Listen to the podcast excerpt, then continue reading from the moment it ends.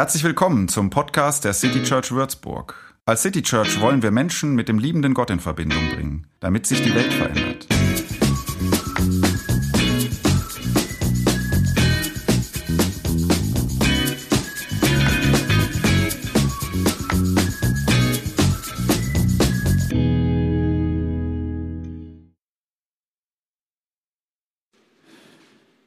Spreche ein Gebet und ähm, ich versuche das so zu sprechen, dass ihr es vielleicht zu eurem machen könnt, wo immer ihr gerade seid.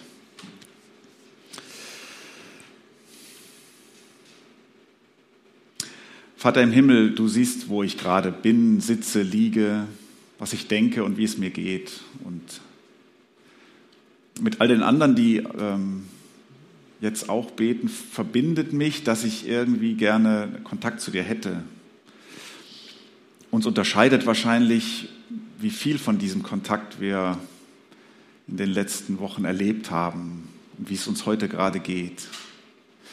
Unser gemeinsames Gebet ist, dass wir ähm, an diesem Morgen irgendwie etwas von dir bemerken in unserem Leben.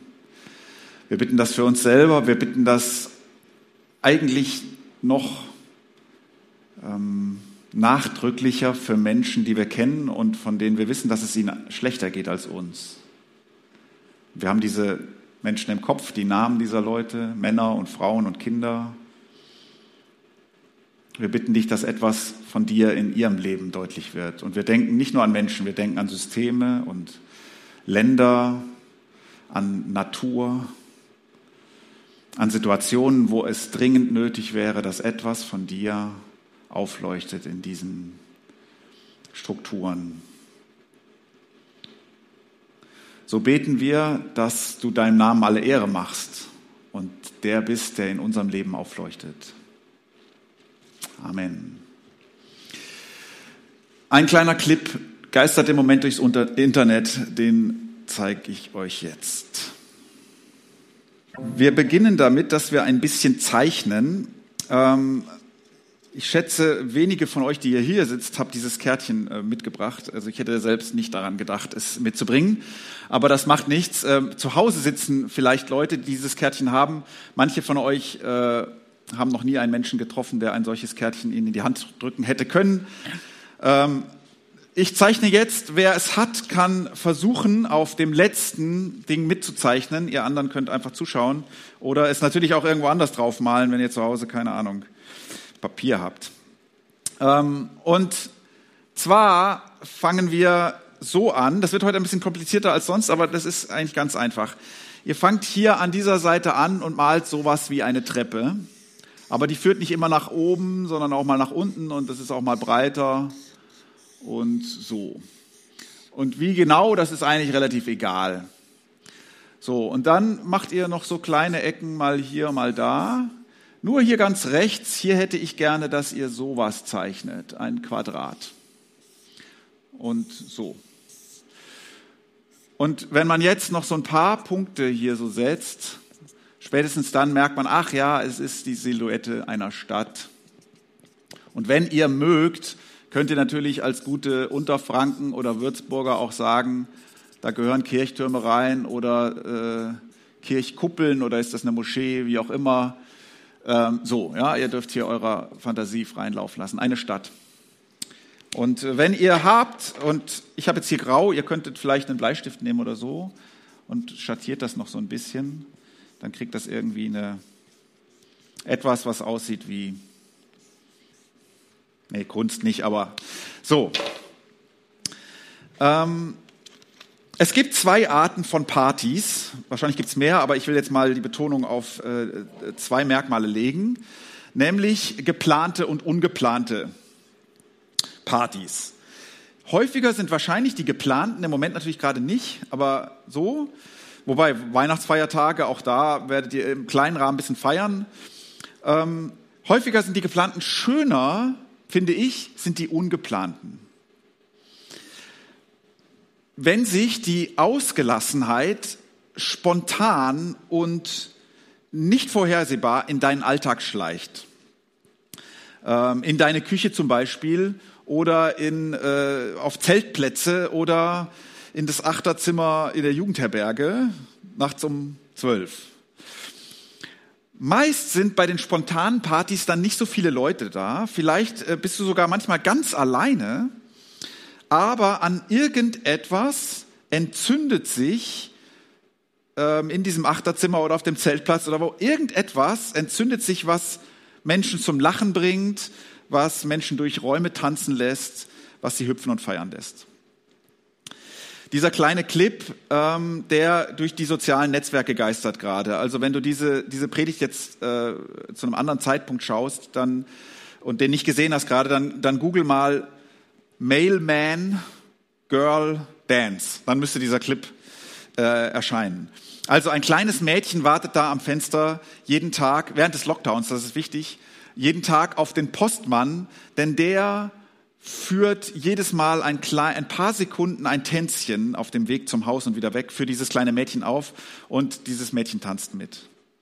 So, jetzt kann man sagen, das ist ja eigentlich keine ungeplante Party, die ist ja in ihrer Regelmäßigkeit schon fast geplant, aber so etwas, wo die Ausgelassenheit plötzlich in den normalen Alltag reinkommt. Und in diesem normalen Alltag, das bist jetzt hier so du, in diesem Fenster.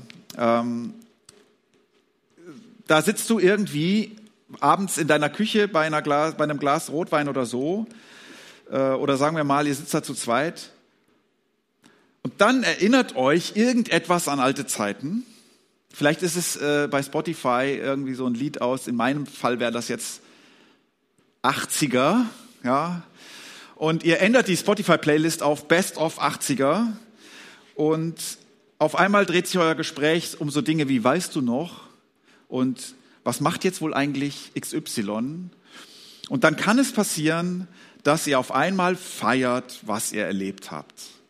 Und dass ihr länger, als es im Blick auf morgen früh aufstehen gut ist, äh, zusammen durch die Küche hüpft. Solche Partys meine ich. In so Momenten scheint es, als wäre, als wäre irgendwie mehr Leben als sonst anwesend ähm, als wärst du lebendiger als sonst, als wäre das Leben verdichtet, als wäre etwas anwesend, was sonst schon mal vermisst wird. Wie wenn ein Sonnenlicht in so ein dunkles Zimmer plötzlich reinflutet oder eben ein schönes Lied dein Ohr erreicht oder eine gute Nachricht irgendwie, mit der du nicht gerechnet hast, am Telefon, den Tag zu einem, zu einem guten Tag macht. So. Die spontane Feier unterscheidet sich von der geplanten, dass du nicht feierst, um glücklicher zu werden, sondern dass du feierst, weil du überraschenderweise gerade glücklicher geworden bist. Ich finde übrigens die geplanten Feiern äh, trotzdem wichtig. Man kann auch manchmal feiern, um glücklich zu werden. Und manchmal feiert man natürlich auch, weil man glücklich geworden ist, etwas geplantes, eine Hochzeit zum Beispiel. Aber solche ungeplanten Sachen, auf die möchte ich heute den, ähm, das Gewicht legen. Und ich möchte sagen, solche ungeplanten Partys sind göttlicher Natur. Da bricht was in dein Leben rein. Das war eben noch nicht da. Und ähm, ich möchte sagen, diese ungeplanten Sachen sind göttlicher Natur. Weil wenn Gott das Leben ist, die Liebe, ähm, die Freude, dann sind spontane Feiern der Liebe, der Freude des Lebens göttlicher Natur. Das Göttliche bricht ins Menschliche rein.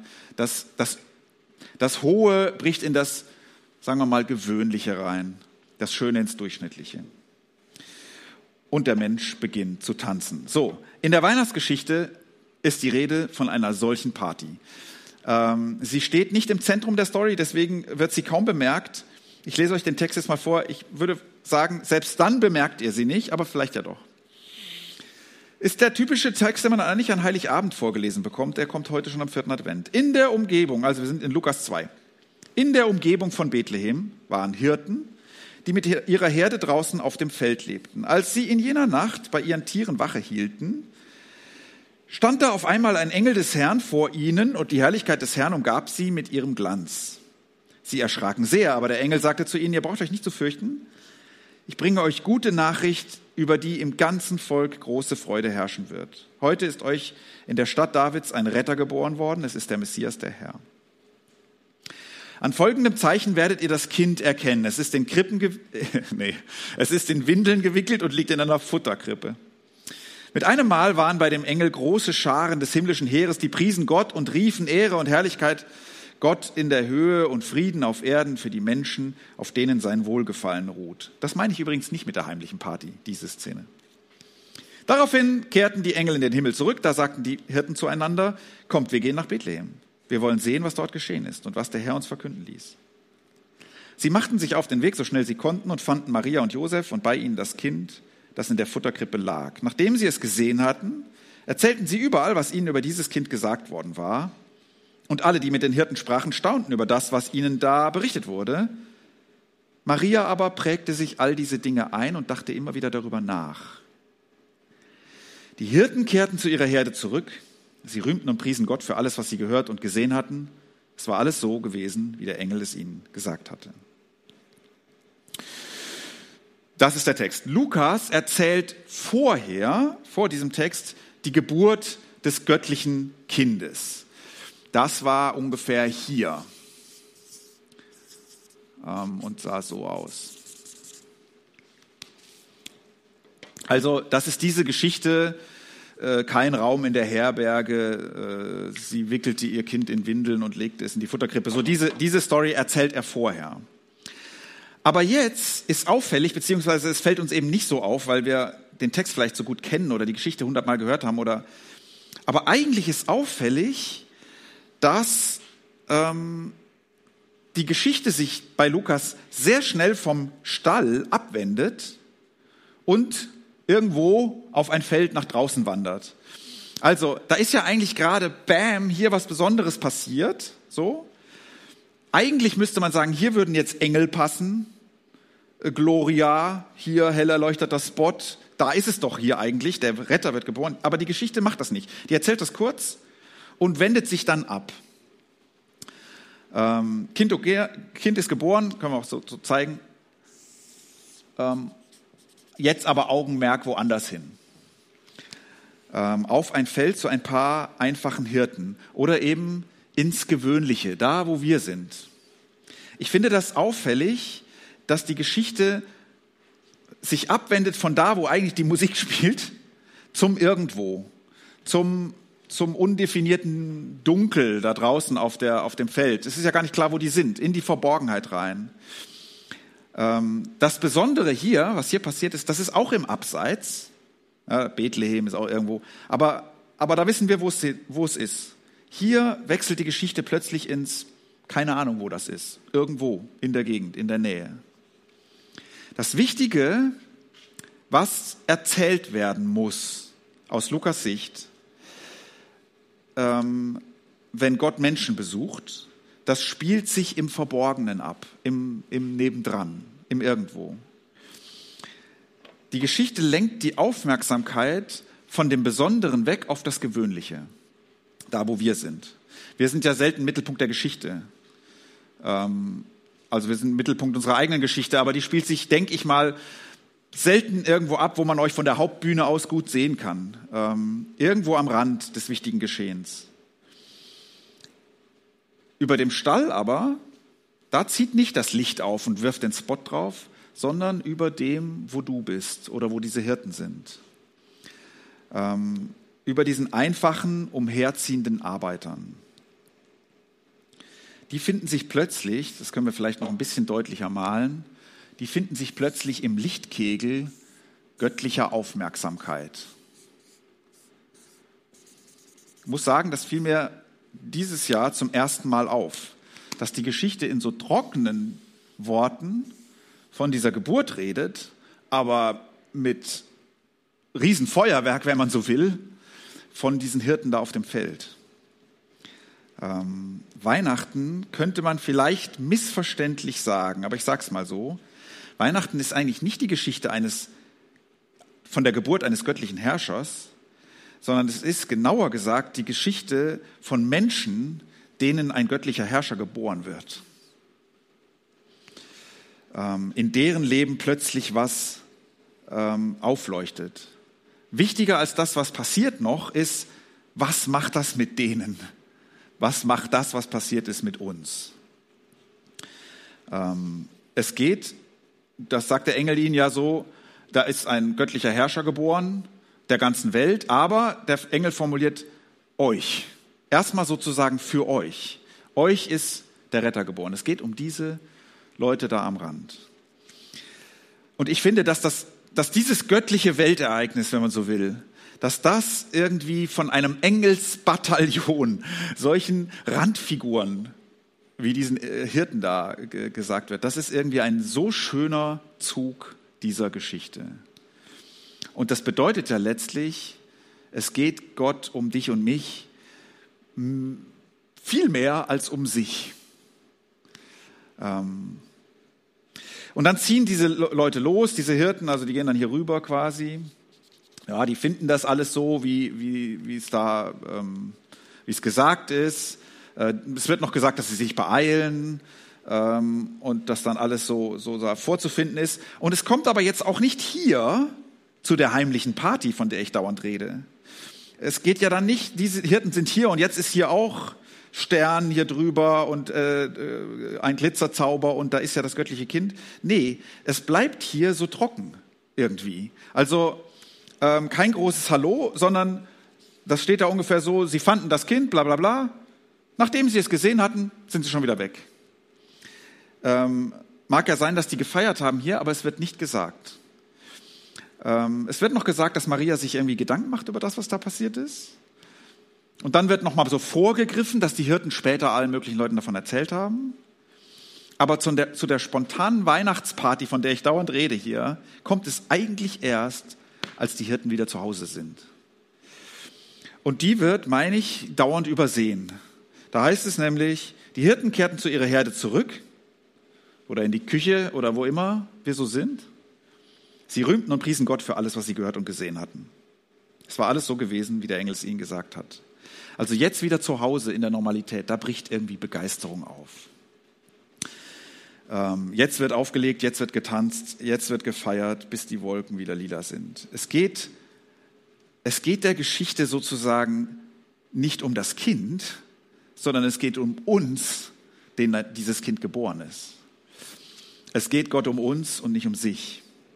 Es geht Gott um Menschen. Die Geschichte wird nicht wegen dem Kind erzählt, Sie wird wegen uns erzählt. Darum wird die Geschichte der Menschwerdung Gottes genau auf die richtige Art und Weise erzählt, finde ich. Das Licht leuchtet nicht auf den göttlichen Sohn, sondern auf die einfachen Hirten. Und so meine ich das, wenn ich sage, Weihnachten findet eigentlich heimlich statt. Ähm, nicht in dem Sinne, dass es keiner wissen darf, sie erzählen es ja dann auch rum, aber es bleibt unscheinbar. Hier natürlich auch. Also ähm, ich meine, was bekommst du schon zu sehen an Weihnachten? Ich weiß nicht, ob, ob du an Weihnachten das Gefühl hast, also das ist ja, also was ich da erlebe, da muss ich ja anfangen, mit Gott zu rechnen. So, möglicherweise nicht. Allerdings haben die Hirten das, was sie hier erlebt haben, das war jetzt auch nichts Besonderes. Ne? Mann, Frau, äh, Kind geboren in prekäre Verhältnisse. Das ist, wir mögen ja sagen, ja sowas, wenn du sowas siehst, das ist natürlich was Besonderes. Aus Hirtensicht war das Alltag. Dauernd kamen Leute so auf die Welt, äh, weil, weil Armut da war und man musste sich irgendwie was suchen, wo man, wo man äh, das Kind unterbringen konnte. So. Ähm. Also die Hirten bekommen auch nicht irgendwie was Großartiges zu sehen. Ähm. Ich weiß nicht, ob, ob dir das manchmal passiert, was den Hirten hier passiert, mit hier offener Himmel, Engelsgesang. Also Passiert uns doch nicht, oder? In dem Sinne. Also wenn du sagst, doch, das passiert mir ab und zu, okay. Ähm, dieses Reinbrechen von, von Göttlichem ins Menschliche, das erleben wir ja nicht durch übernatürliche Engelsdinge, sondern das über, erleben wir doch eher, wir sehen was Alltägliches, wir reden über was Alltägliches, wir begegnen einem alltäglichen Menschen, aber irgendwie bricht plötzlich das Leben auf. Ähm, die Hirten merken irgendwie, und das kann man nicht erklären, auch wenn man das selber erlebt, das Leben selbst ist erschienen. In so einer kleinen Familie. So. Denn erst als sie das hier gesehen haben, fangen sie an zu glauben, nicht als sie das hier gesehen haben. Anders gesagt, Gott ist doch da. Sowas merken sie irgendwie. Gott ist doch da. Ich bin doch nicht allein. Ich habe ein, einer Predigt von Helmut Gollwitzer gelesen, ähm, evangelischer Theologe, Freund, also das war 57 hat er das geschrieben. Ne? Also Helmut Gollwitzer war so irgendwie Freund der 68er Studentenbewegung, Sozialist. Und er predigt über genau diesen Text ähm, in einem Flüchtlingslager in Berlin. Vor ihm sitzen Jugendliche. Und dann sagt er, dass diese Geschichte uns sage, dass da einer neben uns trete, Gott, und dieser Gott sage uns, es ist nicht wahr, dass du allein bist. Und es ist nicht wahr, dass sich keiner um dich kümmert. Und es ist auch nicht wahr, dass dein Leben kaputt ist. Und wenn man das bemerkt, dass diese Dinge nicht wahr sind, dass es anders ist, dann feiert man heimlich vielleicht in einer Küche, hinter einem Fenster am Lockdown. Ähm, vielleicht begegnet das einem in einem Lied oder in einem Menschen. Und dann fühlst du dich lebendiger. Und dann ist es, als ob sich das Leben verdichtet. Als ob etwas anwesend ist, was vorher nicht anwesend war. Wie wenn Sonnenlicht in dein Zimmer kommt. Wie wenn ein schönes Lied dein Ohr erreicht. Wie wenn eine gute Nachricht deinen Tag zu einem guten Tag macht. Und wenn das passiert, dann feierst du nicht, um glücklicher zu werden, sondern dann bist du gerade ein bisschen glücklicher geworden und fängst an zu feiern. Und solche Partys sind göttlicher Natur. Da fällt das Göttliche ins Menschliche das Hohe ins Gewöhnliche, ins Niedrige, das Schöne ins Durchschnittliche. Und der Mensch tanzt. Du könntest einfach in den nächsten Tagen mal auf solche Momente achten, ob sie vielleicht vorbeikommen. Ob es mal passiert, dass es hell wird. Und dann feiere den Moment und sag ein kleines Dankeschön Richtung Himmel.